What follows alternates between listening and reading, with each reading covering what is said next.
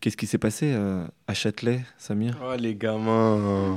Non, imagine, elle écoute l'émission et tout ça. Bah, Vas-y, euh, raconte-nous. Eh, il y a, j'ai, il y a de ça trois semaines, j'ai croisé une fille. Elle était... Mais imagine, il me retrouve en vrai de vrai. On t'écoute, Samir. Bon, j'ai croisé une fille. Elle était avec un gars et une meuf. Et ils étaient eux trois. Et à Hassoul, j'ai pas été voir la, la fille en question parce que j'avais chaud que c'était son gars et de ça. Ça veut dire euh, j'avais honte. Du coup, je suis pas allé. Elle est sortie de table. Elle est partie. Mon pote, il m'a dit Regarde, elle regarde. C'est vrai qu'elle me regardait, elle me souriait et ça. Mais quand même, pour le gars, j'ai pas été. Vas-y, on sait jamais. J'ai pas été. Et le week-end d'après, la même fille, je la recroise au même endroit. On est sur les escalators. Moi, je suis en train de faire n'importe quoi avec mes potes. Et en fait, elle me reconnaît, elle rigole et je me retourne et je vois que c'est elle. Donc euh, voilà, Inch'Allah, je la croise une troisième fois comme ça. Prochaine fois, j'ai le snap. Tu lui as pas Et parlé. voilà. Non, je faisais n'importe quoi. Je- Et elle a connais- disparu. Disparu. Elle réapparaîtra, avait- Inch'Allah. Dans la foule, j'ai pure vue. Elle va réapparaître. Inch'Allah, j'espère. Elle, elle était belle? Ouais, Ok. très.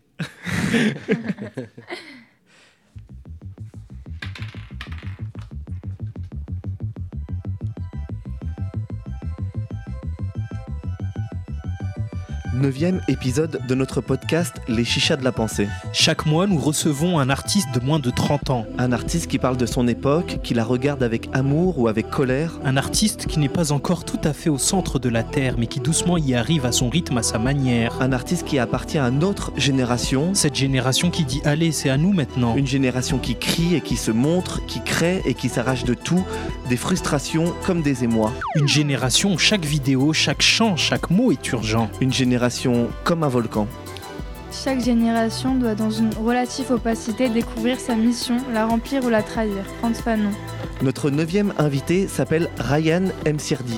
Il a 27 ans et il est artiste. Peut-être vidéaste, peut-être réalisateur, Il fait des films. peut-être des vidéos, peut-être des documentaires, Parce que tout dans son travail a des airs de peut-être. peut-être vrai, peut-être faux. Peut-être des histoires, peut-être des contes. mais avec toujours sûrement des héros, parce que Ryan filme peut-être son cousin, peut-être son voisin. Il est au milieu de récits qui nous troublent, nous obsèdent, nous questionnent. À la dernière exposition Jeune Création à Romainville, il a présenté sa dernière vidéo. Une histoire de bois hanté, de djnoun ou d'amitié. Ryan nous permet d'ouvrir les yeux et les imaginaires, alors c'est peut-être pour ça qu'il est là aujourd'hui.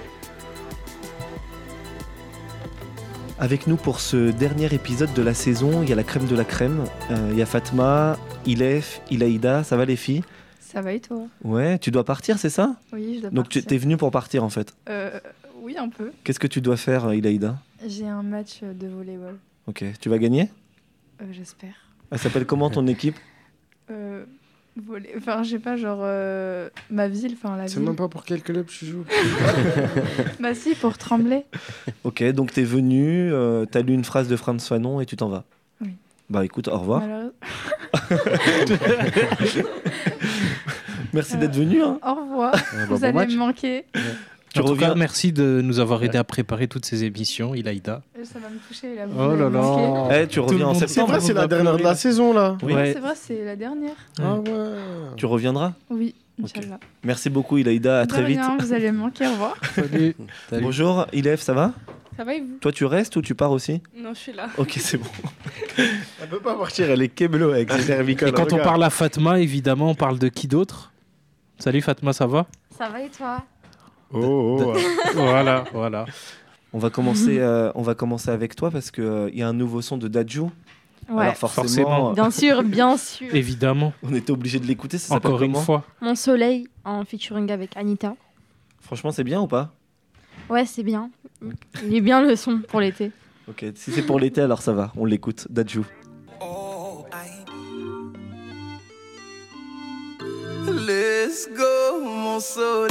S'amuser jour et nuit sans parler de sommeil.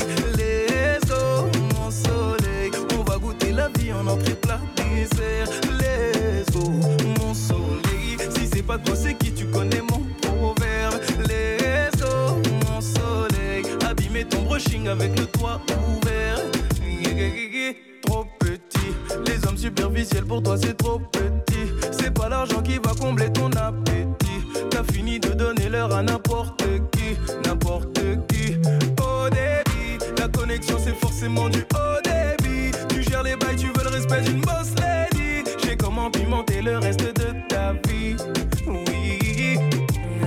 T'es rentré, tu veux plus sortir de ma tête. Je suis bien partout avec toi pour être honnête. C'est autour de toi que tourne ma planète. Let's go, mon soleil. S'amuser jour et nuit sans parler de sommeil. Let's go, mon soleil. Goûter la vie en entrée plat dessert. Let's go, mon soleil. Si c'est pas toi, c'est qui tu connais mon proverbe. Let's go, mon soleil. Abîmer ton brushing avec le toit ouvert. Y tú tenías razón, ya tenés mi atención. Perdí tiempo y nunca llené el corazón. Sé bien lo que yo me merezco. Yo contigo sin miedo yo me arriesgo. Porque así la vida es así.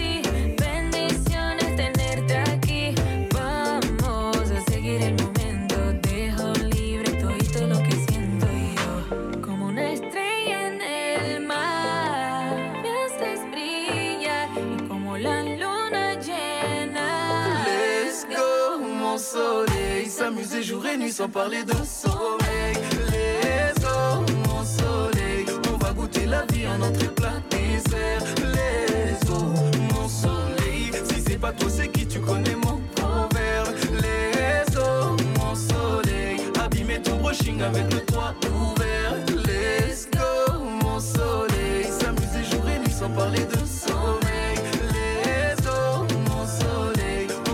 La vie entrée plat dessert. Let's go, mon soleil. Si c'est pas toi, c'est qui tu connais mon proverbe. Let's go, mon soleil. Abîmer ton brushing avec le toit ouvert.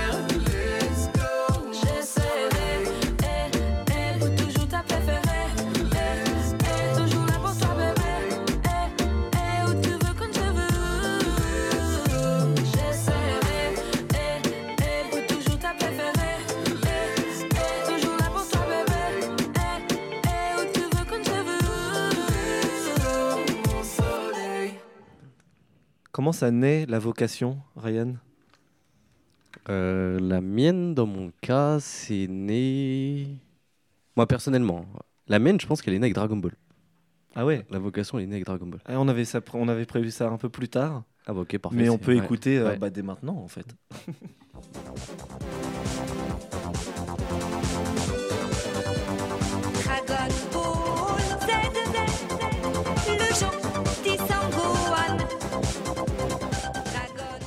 Ça commence euh, vraiment par là. Ça commence vraiment par là, parce que Dragon Ball, symboliquement, c'est le premier livre que j'ai lu. Euh, C'est mon premier souvenir de lecture. C'était le tome, je sais plus lequel, mais je sais que c'était contre bout. Et c'est comme ça que j'ai dessiné. Ok. C'est comme ça que j'ai commencé à dessiner. Mon objectif dans la vie, c'était de dessiner parfaitement Dragon Ball. Enfin, tous les personnages de Dragon Ball. Ce que tu as fait plus tard? Ce que j'ai fait plus tard. Et en fait, moi, dès que je suis arrivé en prépa, du coup, en fait, je suis arrivé avec un dossier entièrement fait de dessins de Dragon Ball et après Naruto. C'était ma deuxième vocation Naruto. Donc c'est comme ça que ça commence ma vocation. Ça vient du Japon. Ça vient Alors, du Japon, ouais. Ouais, totalement. Mais euh, comment t'es tombé sur Dragon Ball Z? Est-ce que tu t'en souviens? Qui t'a montré Dragon Ball? Est-ce que t'es tombé euh, par hasard à la télé? Comment comment t'es tombé sur ce livre? Est-ce qu'il y a quelqu'un qui a fait cette, euh, cette passe décisive dans Ah, ta moi, vie? c'est- moi, c'était mon grand frère Nabil. On était des malades mentaux, enfin des malades mentaux de, de manga quand on était petits. Et euh, moi, les deux, je me rappelle, le premier livre que j'ai lu, c'est Dragon Ball. Et le premier livre que ma mère nous avait acheté, c'était Hunter x Hunter. Ok. C'était le tome 11, je me rappelle. Ouais. Donc euh, les mangas, c'est ça qui t'a totalement. euh, Ouais. J'ai j'ai commencé comme ça. Et encore, ça me suit maintenant. euh, ouais. Samir Dragon Ball Z ou pas Dragon Ball Z? Non, moi je regarde pas les animés, euh, je comprends pas. J'ai jamais compris cette hype et j'ai jamais regardé, mais euh, je respecte. Ok, on a le contre-courant là de l'autre côté. Ryan, tu peux lui expliquer alors pourquoi il rate quelque chose? Ah, tu rates beaucoup de choses. euh. Moi, je pense qu'on était petits, c'est c'est- c'est grâce à ça qu'on faisait du sport. C'est grâce à ça qu'on apprenait les gros mots aussi. Euh, ma, ma mère, elle nous a interdit après de, de dire Dragon Ball, hein, parce qu'il y avait trop de gros mots. En fait, elle avait capté que ce, que c'était, et du coup, elle a dit plus jamais vous lisez C'est quoi ton gros mot préféré quand t'étais petit? C'était enfoiré, parce que Vegeta, il arrêtait pas de dire enfoiré. Ok. Voilà. Il faut imaginer le personnage de Vegeta le dire quoi. Ouais. T'as un parcours comme ça assez, euh, assez euh, particulier parce que t'as rencontré Dragon Ball, ça c'est une chose. Mais ensuite, comment s'est fait ton arrivée en, en- en grande école d'art du coup? Et bah, ça s'est fait au début, bah, du, coup j'ai fait la prépa. Euh, ça s'est fait, bah, du, coup, il y avait cet atelier d'art plastique Qui, euh, moi, j'ai eu la chance de rencontrer une fille qui s'appelait Alexandra Hénon, qui m'a vraiment incité à faire des écoles d'art. Elle voyait mes dessins, elle savait que j'aimais beaucoup ça. Elle m'a dit vraiment, genre, en fait, toi, il faut pas que tu ailles dans les parcours classiques. Et en fait, depuis tout petit, je me dis que mon rêve, c'est d'être dessinateur. Voilà, c'est tout. Moi, à chaque fois, on me dit, c'est quoi ta vocation? Pour le coup, c'était dessinateur, c'est tout. J'avais pas d'autres projets de métier ou quoi que ce soit. Donc, en fait, je savais que je voulais faire ça. Elle, elle m'a incité, elle m'a aidé à le faire. Et je- ça, je, me, je l'en remercierai toute ma vie. Après, ensuite, je suis parti en prépa. Et euh, c'est- c'était assez difficile parce que j'étais un peu perdu. Parce qu'entre passer Dragon Ball et l'art contemporain, il y, a un- il y a vraiment un monde, quoi. Et après, je suis, je suis passé 4 ans aux Beaux-Arts d'Angers, là où j'ai découvert le cinéma, ce qui est autre chose. Ça va, c'est bien Angers? Ouais, c'est une bonne école, ouais. Bon, on fait vite le tour de, de la ville, mais ouais. J'ai un très bon souvenir en tout cas. Là, dans ce que tu nous dis, tu es passé de l'illustration au cinéma, à la, vidéo. C'est comme si tu passais du foot au basket. Comment comment t'as décidé de faire ça alors? Bah c'était en fait c'était en- fait c'est né au début d'un complexe en fait je pense le cinéma parce qu'en fait dès que je suis arrivé aux Beaux Arts on me disait que mon plus gros problème c'était que j'avais que j'avais pas assez de culture donc tout en après genre c'était enfin des fois des fois je l'acceptais des fois je l'acceptais pas parce que ça voulait dire vraiment tout et n'importe quoi j'ai pas de culture et en fait genre euh, c'était d'ailleurs c'était le- l'invité que, que vous avez eu avant Oui. qui m'avait dit qu'il faut faudrait peut-être que tu regardes beaucoup de films ça va t'aider et en fait j'ai commencé à être boulimique de films regarder beaucoup beaucoup beaucoup de films et là, je suis tombé sur un réalisateur qui s'appelle Jim Jarmusch. Et là, dans ma tête, ça a explosé. Là, je me suis dit, en fait, j'ai plus envie de faire de l'illustration. C'est ça que j'ai envie de faire. Ok, donc euh, le premier pas, c'est Dragon Ball Z. Ouais. Et le deuxième, c'est Jim Jarmusch. Ouais. Ok. c'est pas mal comme référence. Comme euh, transformation là aussi. Voilà. Oui, parce qu'en fait, euh, Badrou a raison, il y, a, il y a quand même dans ton parcours quelque chose de l'ordre de la transformation comme ça, euh, jusqu'à arriver après euh, la prépa et après Angers aux Beaux-Arts de Paris. Ouais.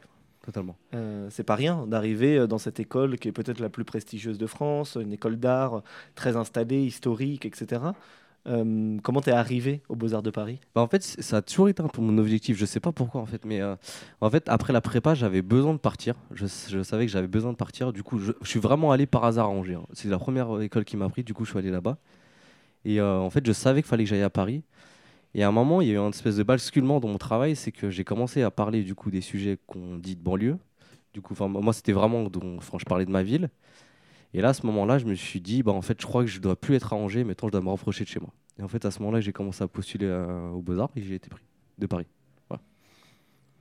Quand euh, tu te retrouves euh, aux Beaux-Arts de Paris à raconter les histoires que tu racontes, c'est-à-dire euh, liées euh, à tes proches, à ton cousin qui t'inspire beaucoup, Samir, à des gens de ton quartier, etc. comment comment c'est pris cette, cette intention, etc. euh, dans un lieu comme, euh, comme les Beaux-Arts de Paris euh, euh, Est-ce que c'est est -ce c'est compris, est-ce que c'est entendu ou est-ce que euh, c'est compliqué d'amener ces sujets-là à cet endroit-là? Euh, moi, je pense à 90%, c'est mal accueilli, hein, vraiment. Euh, en fait, les Beaux-Arts, pour moi, c'était une très bonne école. Après, attention, il y a des gens qui m'ont très bien accueilli, enfin, ça s'est très bien passé. Enfin, il y a mon prof Julien Sirjac, que lui m'a beaucoup suivi. Genre, grâce à lui, je pense que c'est à ce moment-là que j'ai eu, grâce à lui, il y a plein d'autres personnes qui m'ont aidé à avoir cette légitimité de parler de ces choses-là. Mais il faut imaginer que les Beaux-Arts, c'est une, une institution qui est très, très, très bourgeoise. En fait, dès qu'on arrive avec ces sujets-là, c'est pas forcément évident. Et des fois, j'avais un peu l'impression d'être le quota, quoi. Le quota dont ils avaient besoin. Et, euh, et ça, c'était un peu lourd des fois à porter quand même, quoi. Et quand on le ressent, euh, quand même, c'est presque violent euh, de, de- de se dire qu'on est dans cette institution et qu'on représente qu'un quota. Est-ce que c'est comment, Oui, comment ouais. on gère ça? Comment on combat ça? Comment on se dit bon bah il faut dépasser ça? Bah, le, premier problème qu'on se passe, enfin qui, se passe, pardon, c'est euh, c'est déjà, en fait, on se dit, ce travail, là, je le fais pour qui déjà? Est-ce que je le fais pour eux? Est-ce que je le fais pour moi? Est-ce que je, le fais pour les gens que je filme? Euh, Donc c'est un peu compliqué, mais euh, bah, moi, je sais que je l'ai reçu de manière assez violente au début. Et en fait, je suis arrivé, il y a eu l'événement qui, s'est passé, c'était au diplôme, où en fait, j'ai dit, j'en ai marre de me cacher derrière plein de trucs théoriques et de mentir sur le fait que que, enfin, qu'il faille que je parle de mes autres références, etc. Et en fait, je suis arrivé au diplôme et je dis, je m'en fous. En fait, là, je prends un, un projet qui s'appelait Les Princes de la Ville. Donc, c'était cinq documentaires à partir d'histoires que j'avais récoltées, du coup, qui étaient vraiment exclusivement liés à Agnières et Gennevilliers. Et je me dis, je m'en fous qu'ils le prennent bien ou mal, je présenterai ça. Et tu l'as fait. Et je l'ai fait, voilà. Et ils l'ont bien pris ou mal pris? Ils l'ont, ils l'ont mal pris au début. Ouais, voilà. Bon comme ça c'est réglé. Ouais. non, en fait, c'était complexe parce que hum, j'avais l'impression que hum, déjà qu'ils connaissaient pas le sujet et du coup qu'ils disaient vraiment tout et n'importe quoi. Et c'est ça qui s'est passé un peu à mon diplôme. Quoi. Mais j'étais, enfin, moi j'étais très content personnellement de montrer ces trucs-là, enfin ces, ces documentaires-là. Mais vu qu'ils connaissaient pas les sujets, enfin, directement ils étaient en mode ah moi je connais la banlieue et tout, donc on s'est un peu frité de ce côté-là quoi. Et moi j'étais pas là pour dire qui c'est qui connaît mieux la banlieue ou quoi que ce soit. Ouais, quoi. Voilà. ouais, ouais, je capte. Et Est-ce que malgré tout, après une expérience euh, comme celle-là, 5 ans aux Beaux-Arts de Paris, euh, qu'est-ce que tu retiens euh, de ça et qu'est- qu'est-ce que qu'est-ce que tu as emporté avec toi de cette expérience-là? Bah, je pense déjà beaucoup de protection vis-à-vis de moi-même et de mes sujets, et des, des, gens que je filme. Parce que c'est. oh je je sais pas comment dire ça, mais. euh, en fait, pour moi, les, les, beaux-arts, c'était quelque chose de nécessaire pour, pour me confronter à ce que c'est que ça, et du coup, pour, savoir me protéger après. Mais c'était quand même 5 ans qui étaient très éprouvants vis-à-vis de moi et de, de là où je venais, de, de moi-même vis-à-vis de ma personne et tout. Enfin, je, me rappelle, il y a un truc qu'on m'avait dit dès la première année. On m'avait dit, faudrait que tu changes de ton. Au Beaux-Arts m'avait dit ça. Faudrait que tu changes de ton. Tu parles comme un banlieusard, ça va te desservir plus tard. Donc, en fait, à partir de ce moment-là, genre, ça met vraiment l'introduction de ce que ça va être l'école, quoi. Donc, moi, en fait, mon boulot sur les 5 ans, c'était vraiment essayer, déjà, avoir, comprendre que je pouvais avoir la légitimité de faire ça, quoi. Souvent, euh, depuis qu'on a commencé ce podcast euh, ici aux ateliers Médicis, euh, tu es le neuvième invité aujourd'hui, euh, on a ce mot de la légitimité qui revient, de se dire euh, je n'étais pas légitime, euh, euh, je, je me posais des questions de ma légitimité en tant qu'artiste, etc. Euh, C'est sans doute peut-être le nœud euh, de, de Ah tout- ouais. de tous, les, de tous les problèmes euh, d'artistes euh, qu'on a reçus ici, d'artistes de moins de 30 ans qu'on a reçus ici. Euh, toi, à ton endroit, comment tu as tu as réussi à conquérir ta légitimité. Est-ce que tu penses que maintenant euh, tu l'as, cette légitimité? Bah, Aujourd'hui, largement, enfin, on l'a. Il n'y a pas de. Il a rien d'autre à dire. Mais moi, je pense que. c'est- Mais ça, c'est vraiment, ça arrive avec des personnes clés. Quoi. Vraiment, je pense que je, je peux les citer. Il y a eu Mohamed Bourissa qui m'a beaucoup aidé. On va en parler après. Ouais. Il y a eu euh, Julien Serjac, un prof aux Beaux-Arts, qui m'a vraiment suivi toute ma scolarité, qui a été le premier et un des rares qui m'a dit Tu peux le faire, ça, en fait. quoi. Tu peux le faire et c'est très bien de le faire. Il y a eu une, une- ma prof de cinéma aux Beaux-Arts d'Angers que, que je vois toujours, qui s'appelle Judith Abensour. Et il y a eu plein de profs comme ça qui m'ont aidé, en fait, qui m'ont dit Oui, tu peux le faire, en fait. quoi. Tu as le droit de le faire. Ouais, t'as le droit de le faire, tout simplement. Quoi. Et en fait, j'étais en mode oui, en fait. euh, Mais en fait, si on le fait bien, on peut le faire, en fait. C'est Mm. pas un problème. Je pense que c'est juste une question de travail, en fait. Quoi. Bien sûr. Ouais. Est-ce que euh, aujourd'hui, tu as une facilité à dire, euh, par exemple, je suis artiste? Ou est-ce que euh, c'est encore quelque chose que tu as du mal à, à définir, à, à- à, à- même à exprimer? Bah, au, au début, oui, j'avais du mal, mais en fait, euh, c'est en fait, il y a cette question de légitimité. hein. Et aussi, j'ai un diplôme d'artiste. Donc, je pense que je peux dire vraiment comme un métier, je suis artiste. là. Donc, fait que ouais. Ça fait bizarre de dire je suis artiste. Des fois, euh, c'est, ça paraît, euh, pour, euh, je veux dire, pour, pour les autres, quelque chose d'assez vague, assez flou, euh, Ah ouais, euh, même assez parfois cliché de dire je suis artiste. Toi, par exemple, auprès des tiens, autour de toi, comment, comment ça s'est passé de, quand tu as, pu assumer le fait d'être artiste? Bah, les- chez les miens, ils comprennent pas, enfin, ils comprennent pas vraiment parce qu'ils ont pas vraiment cette notion de ce que c'est qu'être artiste. Mais euh, moi, moi, quand, quand, quand je dis artiste, c'est souvent ils disent ouais, tu fais des dessins, ou alors ils me font des commandes de peinture. Alors que j'ai j'ai pr- j'ai presque, enfin, j'ai jamais peint de ma vie, quoi. Ils me demandent de faire de la peinture ou des trucs comme ça, quoi. De faire des Ouais. dessins, C'est ça, quoi. des illustrations de Dragon Ball ou des choses comme ça Ça, je peux le faire, mais je peux pas peindre. si vous avez des commandes. D'ailleurs, on a une, une- une question vraiment euh, très très importante. Est-ce que Vegeta est algérien? Parce qu'il y avait euh, cette, euh, ce débat à un moment. euh, Cette fameuse Dragon- controverse. Il est à 100% algérien, enfin, vraiment, quoi. Ah ouais Ah non, non, moi je suis. Même moi qui ouais. suis pas, Wallah, il est des aides végétales. Ah ouais. Pourquoi il est euh, algérien, Vegeta Est-ce que tu as une explication rationnelle? À ça Mais en fait, il est pas rationnel dans, sur ses humeurs déjà. Je pense que Ah, c'est. vrai, il est algérien. Ouais, voilà, quoi, vraiment, ouais, c'est ça, quoi. Bon, en fait, il faut lire le tome quand il se bat contre Son Goku la première fois. Et là, tu comprends qu'il est algérien. Ok. Parce que C'est vraiment parce que tu vois, il se prend des coups, il dit non, c'est pas possible, personne peut mettre des coups. Et, Et tout, puis il dit enfoiré. Voilà, il, il arrête pas de dire enfoiré. Il en dit d'autres aussi, des insultes. Du coup, euh, rien que pour ça, euh, Samir a choisi euh, l'Algérino Parfait. euh, pour le deuxième morceau, Ouais. un morceau qui vient de sortir. Samir, ça s'appelle comment? ALG 63. Ok. Et c'est bien? Disque d'or, ouais, il est lourd. Ok. Bon, Alors on écoute l'Algérino en hommage à Vegeta. Parfait.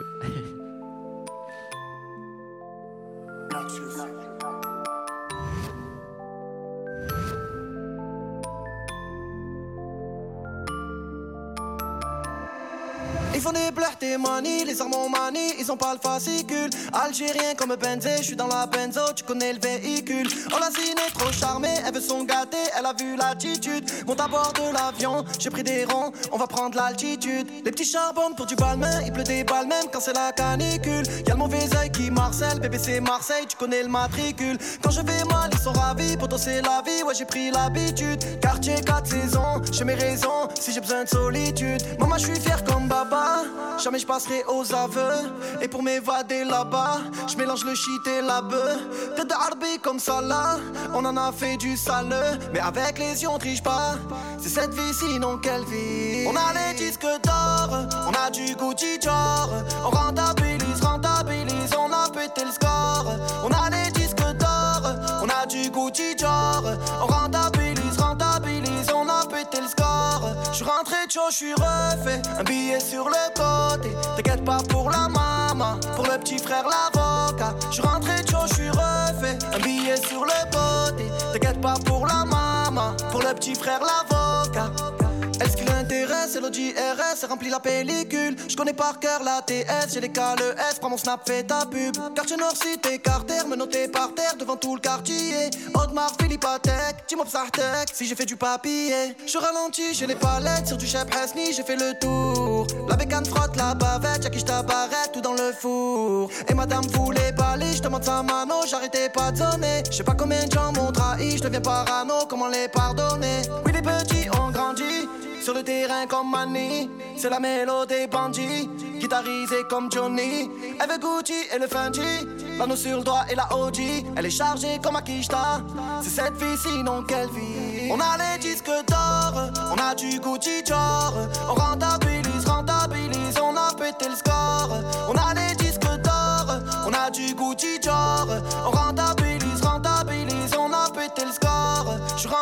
je suis refait. Un billet sur le côté. T'inquiète pas pour la maman, pour le petit frère l'avocat. Je rentré chaud, je suis refait. Un billet sur le côté. T'inquiète pas pour la maman, pour le petit frère l'avocat.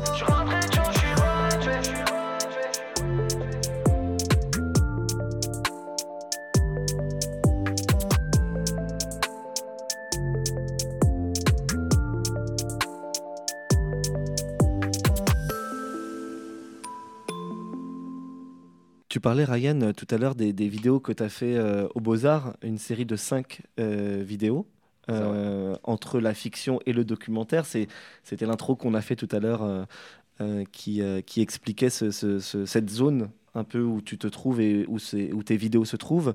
Euh, on a d'ailleurs fait raconter une histoire à Samir au début euh, à Châtelet qui lui est arrivée récemment euh, et qui nous a fait penser tout de suite à ton travail quand il nous l'a raconté tout à l'heure hors antenne.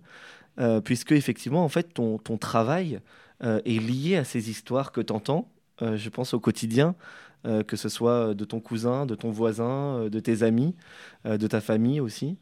Euh, comment c'est arrivé euh, cet intérêt que tu as eu pour, euh, pour les, entre guillemets, les petites histoires, les histoires du quotidien, des histoires qui ont une forme parfois de magie. Comment c'est arrivé ce, ce- cet intérêt-là? Moi je pense en fait ça arrivait avec mon grand-père parce que en fait c'est mon grand-père et mon rapport que j'ai avec l'Algérie. En fait, il y a un truc, c'est. euh, En fait, moi, dans ma vie, bon, je suis d'origine al- algérienne de mes deux parents. Je crois qu'on a compris. hein. Ouais. Laisse-le laisser parler de l'Algérie. Arrête, arrête. On peut le redire 200 fois l'Algérie. Mais euh, en fait, moi, du coup, euh, j'ai un, rapport- un rapport un peu fantasmé à l'Algérie parce que je suis allé qu'une seule fois dans ma vie. Et en fait, l'Algérie, je l'ai que eu à travers des histoires, en fait. Et mon grand-père, il c'est un- enfin, c'est quelqu'un d'hyper éloquent. Et en fait, quand on était petit, juste, en fait, on aimait trop qu'il nous, enfin, nous raconte des histoires sur l'Algérie, quoi. Et tout le temps, tout le temps. Et en fait, c'est un truc qui s'est vraiment développé, je trouve, vraiment à Gennevilliers. Enfin, pas vis-à-vis de mon grand-père, mais qui est un truc qui est hyper commun chez nous, c'est qu'à Gennevilliers, c'est qu'en fait, depuis tout petit, chez mes, enfin, avec mes potes, on se rencontre tout le temps pour se raconter ce genre d'histoire, quoi. Et vraiment, genre, je dois avoir 4, appels par jour où des mecs qui me disent Ah, faut, je te raconte une histoire de fou et tout. Et c'est parti pour une heure, ils vont me raconter des histoires de ouf, quoi. Et en fait, c'est un truc. euh, Mais qu'est-ce qu'elles contiennent, ces histoires? Parce que c'est ça qui est, qui, est, qui est assez fascinant dans ton travail, c'est que finalement, les histoires que tu racontes, c'est des histoires, euh, comme je disais, presque du quotidien, mais qui ont une part euh, d'un seul coup de fantasme, de magie, de, de poésie. Euh, pour toi, qu'est-ce qu'elles contiennent ces histoires? Est-ce que- Qu'est-ce que tu vois toi à l'intérieur de ces, de ces entre guillemets petites histoires? Bah, moi, en fait, ce qui m'intéresse dans ces histoires-là, c'est leur potentiel un peu cinématographique pour le coup. Quoi. Et en fait, pour moi, ces histoires-là, c'est des films. Quoi. Mais vraiment, c'est la sc- scène dans Scorsese quand Joe Pesci, genre, il, enfin, il, commence à s'énerver, il raconte ça. Quoi. Enfin, il commence à rac- enfin, pour moi, c'est vraiment des films de Scorsese à chaque fois. Quoi. Et en fait, moi, vraiment, les histoires qui m'intéressent, c'est vraiment pour leur potentiel cinématographique. Quoi. En fait, dès qu'il y a quelqu'un qui me raconte une histoire, là, je me dis, ok, là, on a un scénario de film en fait à, à une histoire seule. Quoi. Et c'est comme ça que j'ai choisi généralement. Quoi. Mais euh, comment ça arrive, par exemple, quand tu fais Le Toit, qui est une de tes vidéos, et où tu filmes des, des- des jeunes de, de Gennevilliers, euh, qui sont ou des amis, ou des voisins, ou des cousins, je ne sais pas. euh, Posés avec leur chicha. Posés avec leur chicha sur le toit d'un d'un immeuble. Euh, comment ça arrive, cette, euh, cette, euh, cette idée-là du, du toit et cette histoire euh, qui est racontée dans le film? En fait, ça, c'est arrivé parce que, euh, en fait, euh, vraiment, en fait, euh, sur ce projet-là, j'avais un but déjà, c'était de collectionner des histoires, ces histoires-là. Déjà, je voulais les garder pour moi personnellement. Qu'en fait, j'ai- dû en choper une vingtaine. Il y avait vraiment cette histoire qui me, qui me trottait dans la tête, qui était cette histoire du toit. En fait, euh, il y a Samir Métagère, du coup, mon cousin, qui me raconte que c'est une histoire d'émeute qui se passe. En fait, je trouvais ça hyper intéressant, la manière dont il racontait, parce que pour lui, c'était une émeute qui arrivait après l'affaire Théo. Et en fait, c'était juste, en fait, il explique que c'était juste un prétexte pour faire la fête, quoi. En fait, je trouvais que ce, juste ce basculement, en fait, c'était très intéressant pour un peu démystifier ce que c'était enfin, qu'une émeute, quoi. Et en fait, j'avais cet enregistrement-là, et je me dis merde, en fait, il y avait un problème de, euh, je voulais vraiment, moi, j'étais sûr de, ce- de cette histoire-là. Et moi, du coup, j'avais l'enregistrement. Je me dis, mais comment je peux illustrer ça sans tomber dans le cliché du, du banlieusard, comme on peut l'imaginer, quoi. Parce que, enfin, je pense que si on ferme tous les yeux, enfin, on sait. euh, on pense direct euh, émeute, c'est voitures qui brûlent, c'est, enfin, c'est ça quoi. Et moi, je voulais vraiment pas tomber dans ce truc-là. Et juste à côté, en fait, j'ai eu beaucoup de chance. Enfin, vraiment, les deux, c'est de la chance. C'est que ce qui s'est passé, c'est que j'avais fait un film avant qui était d'ailleurs inspiré de Dragon Ball et Naruto, un film de Kung Fu, sur mon autre cousin euh, Yacine Zergit. Et en fait, il y avait cette bande-là qui arrêtait pas de me suivre, qui me saoulait, qui me disait Ouais, nous aussi, on va faire un film, nous aussi, on va faire un film. Et j'aurais dit Bon, ok, bah les gars, un jour, enfin, je vais venir et je vais ramener ma caméra et on va, faire un film, quoi. Et un jour, ce que j'ai fait. Et en fait, ils m'ont ramené sur ce toit-là ce qui était vraiment trop beau. Et en fait, c'est un toit qu'ils ont installé tout en haut du- d'une cité. Et en fait, ils ont installé leur, enfin, du coup, leur chicha, ils ramènent leur PlayStation, il y a leur télé. euh, là, maintenant, ils ont mis un jacuzzi et, là, ils font du jardinage dedans. Voilà. Pour vous dire à quel point c'est leur endroit, quoi. Et en fait, il y avait un truc qui était que- trop qu'est-ce qu'ils ont planté euh, Ça, je peux pas dire. Nos cités ont du talent, vraiment, nos cités ont du talent. Il y a beaucoup de roses et ce genre de plantes. Et, euh, et en gros, euh, et en fait, ce que je trouvais, que- enfin, vraiment, c'était l'élément qui, l'élément qui me plaisait le plus, c'est le soleil, en fait. Et il y avait un truc de, enfin, il y avait un gros coucher de soleil sur eux qui vraiment qui les, qui les noyait en fait. Et je trouvais ça trop beau qu'en fait, ça faisait le parallèle entre quelque chose qui était en rapport avec le feu et quand on voyait euh, cette histoire-là du toit. Quoi. Une autre histoire euh, d'une autre vidéo, puisque cette fois c'est la dernière, ça s'appelle Le bord de l'Oise. C'est une vidéo que tu as présentée à Jeune Création à Romainville et euh, c'était de loin la, la- la plus belle pièce de l'exposition, vraiment bravo. Euh, on va écouter un extrait de, de- de cette dernière vidéo de, de Ryan M. Serdi. De l'Oise, c'est vrai que maintenant que c'est- ça va mieux, euh, bonne idée. Hein. Euh, mais je sais pas si vous avez remarqué les mecs, euh, depuis que le bord de l'Oise, le niveau de bord de l'Oise il a baissé, Mani il va mieux. Tu trouves qu'il y a un lien? Je sais pas, moi je pense qu'il y a un lien entre le pas, niveau moi. de l'eau et l'état de Mani. Moi je pense qu'il y a clairement un lien, les gars. J'avoue, j'ai déjà pensé en plus. Maintenant que tu dis ça, Nas, par rapport à ce qui s'est passé là? Ouais, par rapport à ce qui s'est passé. Il y a un lien. hein.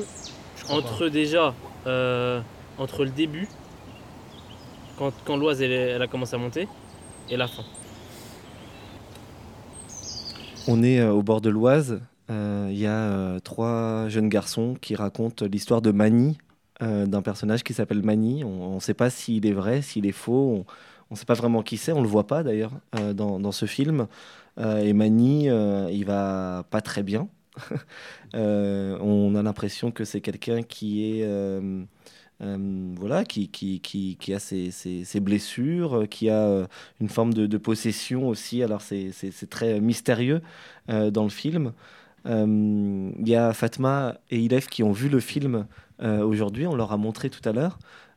Fatma, est-ce que tu aurais une, une question à poser à Ryan après avoir vu le film? Qu'est-ce que qu'est-ce que tu t'es posé comme question quand tu l'as vu tout à l'heure?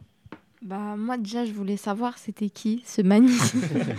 enfin si c'est un, de- savoir. un de tes potes ou c'est une histoire comme tu nous as dit que ton grand-père t'a raconté euh, sur l'Algérie. euh. Non, non, mais, euh, moi, Mani- bah, en fait, Mani, c'est un de leurs potes et euh, ça, pour de vrai, c'est un peu le, le film de confinement que j'avais fait, quoi. Et qu'en fait, on avait beaucoup de discussions. En fait, celui-là qui parle, c'est mon cousin qui s'appelle Ouais. Lamine. Et en fait, on avait beaucoup de discussions. euh, faut vraiment de discussions sur le- le- la spiritualité, quoi. Il, m'a- il y a un jour, il m'a dit ouais, moi, tu. En fait, c'est parti d'une histoire à la base. Il m'a expliqué que le, que le trône du, le trône du diable en, en islam, en fait, il est situé au milieu de l'océan.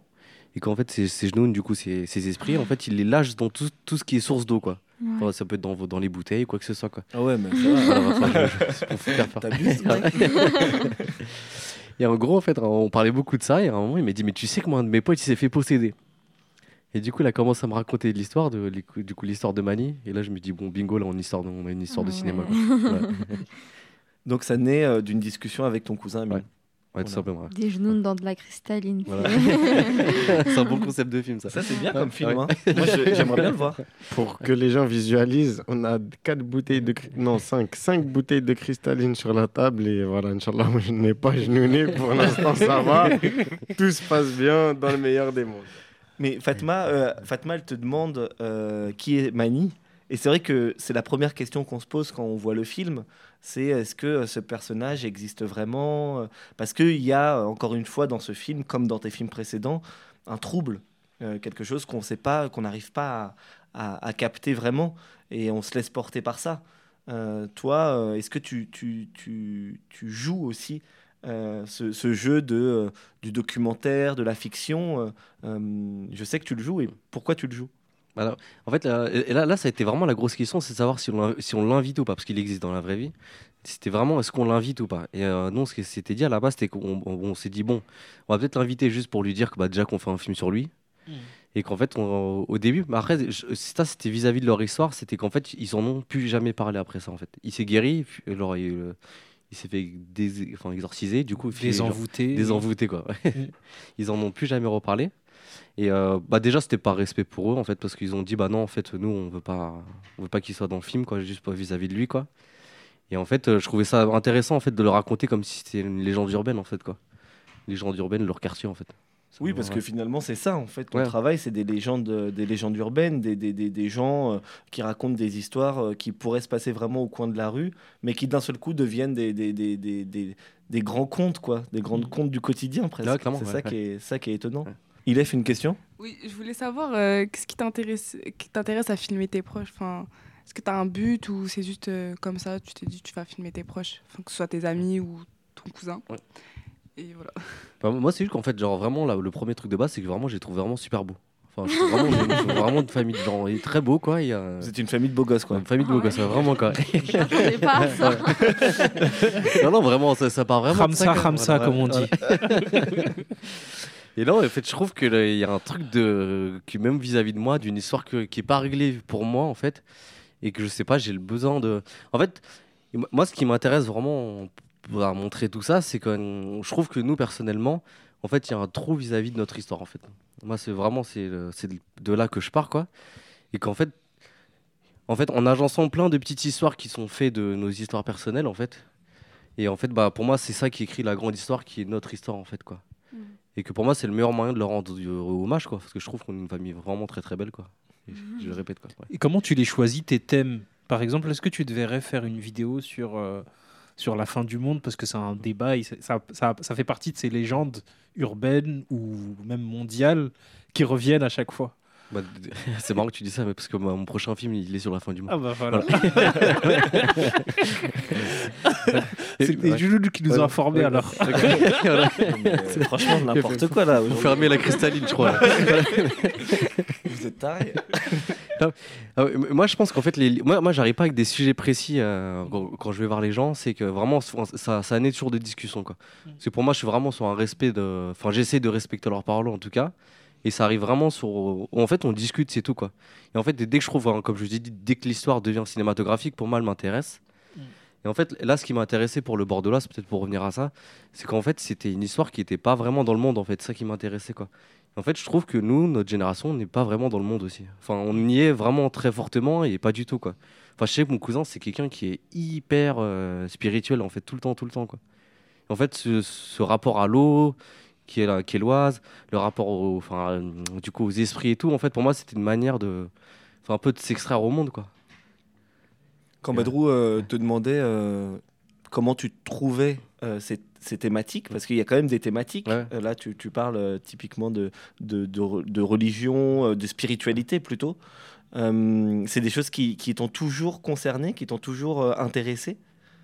Bah, intérieurement, oui, parce qu'en fait, nous, moi, je viens d'une famille qui est très traditionnelle. enfin, de- Bah, après, moi, c'est ça qui, qui est toujours fascinant, que je trouve fascinant dans ma famille, c'est que je suis jamais allé en, Algérie, mais j'ai une idée très précise de ce que c'est que la tradition algérienne de ma famille. En fait, c'est ça qui, m'intéresse, en fait. Je sais que, enfin, nous, on est une famille qui est très religieuse et euh, très traditionnelle. Donc, en fait, vraiment, moi, ce truc-là, c'est très intérieur à moi et c'est peut-être aussi que je fais de la vidéo, ce genre de vidéo, pour peut-être le- l'extérioriser. Et euh, quand tu fais ces vidéos, tu les fais pour qui? Bah, je crois que je l'ai fait déjà pour moi, en fait. Parce que la dernière fois, enfin, on, parle beaucoup de ça, mais en fait, euh, à un moment, parce que moi, je prenais beaucoup de recul sur mon travail. Je vu que je me disais, bah, c'est pas mes histoires de toute façon, euh, c'est pas moi qui parle, euh, c'est pas moi qui parle quand je fais ça, quoi. En fait, j'ai capté que ça arrivait vraiment à des moments, en fait, sur mes questionnements à moi, en fait, quoi. C'est juste qu'à un moment, genre, en ce moment, je me retrouvais très spirituel parce que j'ai perdu ma grand-mère.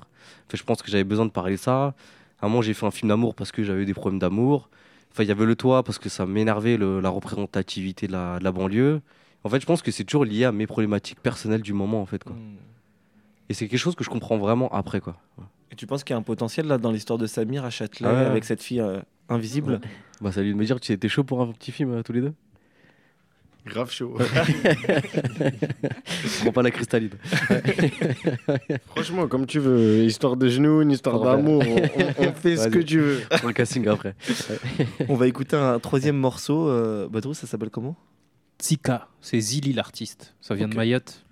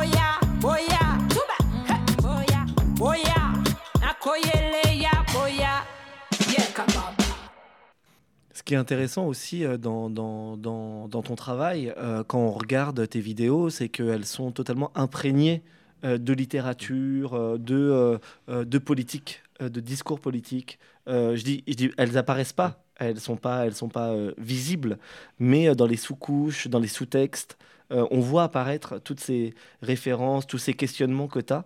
Euh, et euh, je crois savoir qu'une des personnes qui t'inspire et que tu regardes euh, régulièrement, c'est Malcolm X. Donc on va écouter la voix de Malcolm X. This is why I say it's the ballot or the bullet. It's liberty or it's death. It's freedom for everybody or freedom for nobody.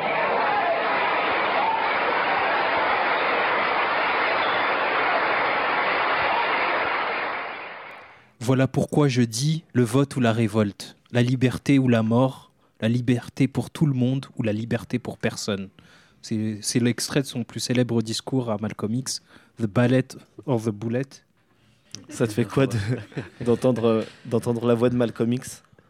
Et moi, je suis un gros, gros, gros fan de Malcolm X, mais vraiment, genre, euh, si j'ai- mais, mais c'est assez marrant, hein, c'est assez marrant parce qu'il arrive à un moment hyper clé dans. Si je pense qu'il est arrivé il y a deux ans. En fait, je le connaissais de nom, enfin, vu que tout le monde le connaît, quoi. y a- Et c'était un moment, en fait, j'étais vraiment en colère contre tout le monde. En fait, là, c'était le moment où j'ai vraiment vrillé, quoi. En fait, j'ai- après les beaux arts, je me suis dit bon, plus jamais de ma vie, je parle à des gens blancs et bourgeois. J'ai- Enfin, vraiment, j'avais fait cette promesse. Je dis c'est mort, laisse tomber. Genre, ils me comprendront jamais. Je vais pas les comprendre de toute façon. Et, euh, là, j'étais vraiment très en colère. Et je suis tombé sur du, du coup des discours de Malcolm X. Et je sais pas pourquoi, en fait, de voir quelqu'un qui était autant intelligemment énervé, ça m'a fait vraiment beaucoup de bien, quoi. Et je me suis dit qu'en fait, on peut être énervé, nous aussi, quoi. Comment t'as transformé ta colère? Bah, lui, il m'a beaucoup aidé, je pense. Et, euh, Mais de certaines... je sais pas pourquoi, mais en fait, il m'a apaisé. En fait, juste de me dire qu'on pouvait être en colère, bah, il m'a apaisé. Et, euh, et il y, a- il y a eu Malcolm X et Baldwin au même moment, je pense. Et euh, les, les deux, ils m'ont beaucoup aidé. Et euh, je me dis, en fait, non, en fait, à un moment, genre, en fait, faut qu'on existe, en fait. Il y a un truc, il faut qu'on arrête d'essayer de se cacher derrière les choses. Il faut qu'on existe, en fait. Et, et en fait, faut pas qu'on, faut qu'on arrête d'avoir honte et euh, il faut montrer les choses, en fait, tout simplement, quoi. D'une manière ou d'une autre, en fait. Oui, c'est toujours le truc de tu vas se libérer des, des complexes Ouais. en fait. Ouais, c'est clair, vraiment. Mm. ouais. Mais ça m'a pris bien un an, mais je pense que c'est quelqu'un qui m'a vraiment permis de. Et, la, et la- la colère, ça reste un moteur pour toi Ou c'est quelque chose qui, qui, euh, que tu essayes de, de- de combattre ou d'éteindre Ou c'est quelque chose qui, justement, te permet de créer? Bah, comme je suis algérien, moi je suis déjà je suis tout le temps en colère. Ouais. mais oui, Comme- non, non, mais comme euh, Vegeta ouais, comme Vegeta. Bah, le Vegeta X. Samir, tu confirmes? Oui. Jazair, grosse dédicace, voilà. 213. Non, non, cl- clairement, moi je pense que c'est. euh, Non, moi, moi, c'est vraiment, ça a vraiment été un moteur. Après, je pense que des fois, il faut pas t- non plus tout le temps être, colère, en- être en colère, quoi, parce que je pense que c'est épuisant aussi à un moment, même pour nous psychologiquement. Mais euh, non, non, je pense que c'est vraiment un moteur. Et, en fait, on peut être en colère, mais du moment que c'est une colère intelligente, ça, on peut l'être en tout cas. Et c'est ça que tu as reconnu Voilà. dans le discours de Malcolm X. C'est ça, voilà. ouais. Ouais. C'est quoi pour toi la mission d'une génération? Et du coup, la mission de ta génération? Bah, moi, pour moi, c'est un peu de, re-questionner celle d'avant. Moi, vraiment, là, en ce moment, c'est ça qui. Vraiment, mon objectif. Enfin, pas mon objectif, mais ce que j'ai vraiment dans la tête, quoi. En fait, je vous dis ça parce qu'en ce moment, moi, je euh, mon prochain film que je fais, c'est du coup qui s'appellera le, enfin, le Croissant de Feu, qui est un mouvement de Malcolm X, qu'il a fait avant de mourir. En fait, c'est vraiment sur trois générations au sein d'une cité, qui est la cité des Mourinous, là où j'ai grandi. Et vraiment, c'est du coup, c'est la génération de mon grand-père, qui, en fait, c'est le, lui, euh, en fait, c'est un des premiers a- immigrés algériens qui est parti, qui est venu habiter dans ces cités-là, les Mourinous. Ensuite, il y a eu ma mère qui est née là-bas. En fait, je trouve ça hyper intéressant parce que du coup, j'ai fait ce travail d'archives en fait où je, les ai beaucoup, beaucoup questionnés sur c'était quoi le rapport à la France, c'était quoi le, rapport à cette cité-là et tout. Et c'est hyper intéressant parce qu'en fait, personne a le même, euh, le même avis sur ces, sur cette condition-là, quoi. Parce que c'est intéressant. Mais ma mère, par exemple, en fait, c'est quelqu'un qui dit qu'il n'y a pas de racisme en France. Et nous, on est une génération, enfin, c'est impossible de se dire ça, en fait, quoi. Et euh, il y a mon grand-père, en fait, il, il s'en occupe même pas de ces questions-là. En fait, il s'en fiche, quoi. Il, juste, il a dû vivre sa vie et puis c'est tout, quoi. Et je trouve qu'en fait, on- nous, on est une génération qui est assez, qui est assez forte, en fait, parce que nous, en fait, notre mission, je trouve, c'est un peu de re-questionner ce qui a été fait, en bien ou en, en mal, quoi. Ouais. Ouais. D'ailleurs, je vous conseille vraiment le dernier livre de Faizagen euh, sur ça. La discrétion. La On l'a, on l'a Ouais. déjà conseillé euh, Ouais. dans, dans cette émission, La Discrétion, euh, qui est une histoire de famille Ouais, voilà. aussi. Ouais. Ouais. Donc c'est forcé que ça t'a, parlé Ouais. et que ça t'a, euh, j'imagine, inspiré. Ouais, ça m'a même bouleversé, je pense. Ouais. Ouais. Donc La Discrétion, euh, Faizagen, sorti au mois de, de septembre dernier et c'est toujours en librairie. Merci Ryan, Bah, vraiment merci d'être venu, Euh, merci d'avoir euh, répondu aux, aux- aux questions. Euh, Fatma, Ilef, le mot de la fin, C'est la fin de la saison là. dites-nous quelque chose. Bah, à l'année prochaine. Ok, si on bon, se bah, voit. à. Merci de m'avoir invité. Merci. Euh, Bah, t'es pas invité, mais t'es. Euh, mais t'es- non, mais en tout cas, t'es partie prenante de l'émission. T'es, euh, voilà, Ryan, il a t'étais invité, dans le vous, cœur vous de êtes, le, l'émission. vous êtes la base. vous. Merci, merci à Ryan et Amsirdi d'avoir été le neuvième invité de notre podcast et l'invité du dernier épisode de la saison, produit par les Ateliers Médicis. Merci à William Samzin d'avoir réalisé cette émission. Les Chichas de la Pensée, ce sera aussi un festival, un festival d'une nouvelle génération d'artistes et d'idées. Ce sera au magasin Généraux à Pantin en octobre 2021. On n'oublie pas Samir, Ilef, Fatma et Ilaïda d'être toujours avec nous. Merci. D'ici là, on vous souhaite un bel été au hasard, une belle vie d'imprévus et plein, plein, plein de peut-être. Merci.